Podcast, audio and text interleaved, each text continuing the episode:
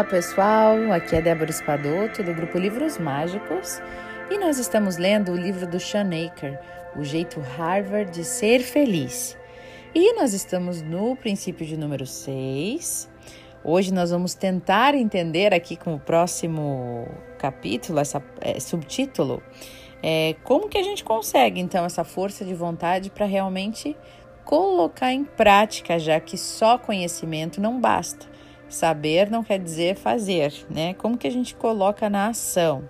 Que é isso que o Shanaker nos explica, já que no último áudio ele fala que quando ele descobriu que para a gente criar um hábito é só a gente fazer todos os dias durante 21 dias a mesma coisa e que a gente aquilo vai se tornar natural, mas que quando ele te, tentou fazer isso ele não teve êxito, né, na sua experiência com o violão então, vamos ver o que, que é que pode nos ajudar nesse sentido.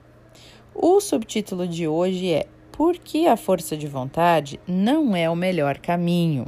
Olha aí, por que, que a força de vontade não é o melhor caminho? Tal Ben Shahar adora contar o que chama de história do bolo de chocolate.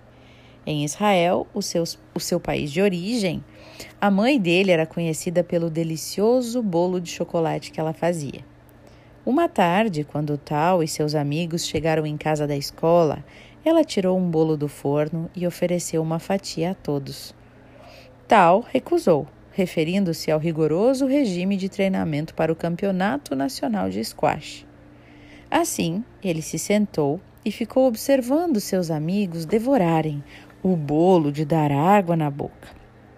E em seguida todos foram fazer a lição de casa. Horas mais tarde, Tal foi para a geladeira para olhar o bolo. Ele ainda parecia delicioso. Mas não, pensou, eu devo ser forte. Uma hora depois, mais uma olhadinha para o bolo. Oba! Ele continuava lá. Em breve, ele já não conseguia pensar em mais nada a não ser no bolo. E finalmente, no meio da noite, quando todos estavam dormindo, Tal se esgueirou furtivamente para a cozinha e devorou tudo o que restou do bolo, até a última migalha. Qualquer pessoa que já tenha tentado manter uma rigorosa dieta já passou por esse lapso de força de vontade. Nós nos negamos o prazer repetidas vezes, até que de repente não aguentamos mais e as comportas se rompem. Cinco dias comendo só cenoura e tofu são seguidos por um rodízio de pizza ou um banquete para cinco pessoas. Como qualquer nutricionista lhe dirá, depender da força de vontade para evitar completamente a comida insalubre é quase uma garantia de recaída. E é por isso que as pessoas que adotam dietas radicais têm mais chances de recuperar o peso do que as pessoas que comem de maneira saudável, mas sem restrições. E é por isso que apenas 20% das pessoas que fazem dieta conseguem manter a perda de peso por muito tempo. Quanto mais tentamos nos manter fortes, mais inevitável é a queda. E em geral, e, em geral, direto num pote de sorvete. A questão é que, independente de se tratar de uma dieta rigorosa, de uma decisão de ano novo ou de uma tentativa de praticar violão diariamente, o motivo pelo qual tantos de nós temos dificuldade de manter a mudança é que contamos com a nossa força de vontade para fazer isso. Achamos que podemos ir de 0 a 60 em um instante, alterando ou destruindo hábitos profundamente arraigados só pela força de vontade. O tal, por exemplo, achava que dizer a si mesmo que estava de dieta bastaria para mantê-lo longe do bolo de chocolate da sua mãe. Eu achava que dizer a mim mesmo para seguir um rigoroso planejamento me daria a disciplina suficiente para me levar a praticar violão todos os dias. Bem, deu certo. Por quatro dias. E depois eu voltei à minha programação normal. Então, próximo subtítulo: Exercite a força de vontade. A razão pela qual a força de vontade é tão ineficaz em manter a mudança é que quanto mais a usamos, mais ela se desgasta. Você pode saber disso intuitivamente, mas o pesquisador Roy Baumeister precisou de centenas de bolachas de chocolate e muitos estudantes famintos para comprovar o fato. Em um dos vários estudos sobre a força de vontade, o autor do estudo e seus colegas convidaram estudantes universitários para o laboratório, os instruindo a não comer nada por pelo menos três horas antes do experimento. Depois, eles os dividiu em três grupos. O grupo 1 recebeu um prato de bolachas de chocolate e foi instruído a não comê-las, e um prato saudável de rabanetes que poderiam comer, se quisessem. O grupo 2 ganhou os mesmos dois pratos, bolachas e rabanetes, e foi informado de que poderia comer o que quisesse. O grupo 3 não recebeu nenhum alimento. Depois de serem forçados a suportar essas situações por um período significativo, os três grupos receberam uma série de quebra-cabeças geométricos simples para solucionar. Simples entre aspas, né? Observe as aspas nesse simples. Na verdade, tratava-se de outra das ferramentas preferidas da psicologia, o quebra-cabeça impossível. Como eu descobri a duras penas no experimento ajudando os idosos, os pesquisadores de psicologia adoram usar jogos impossíveis para verificar por quanto tempo os participantes persistirão na tarefa. No caso, os participantes do grupo 2 e 3 persistiram muito mais do que os do grupo 1, que não demoraram a desistir derrotados. E por quê?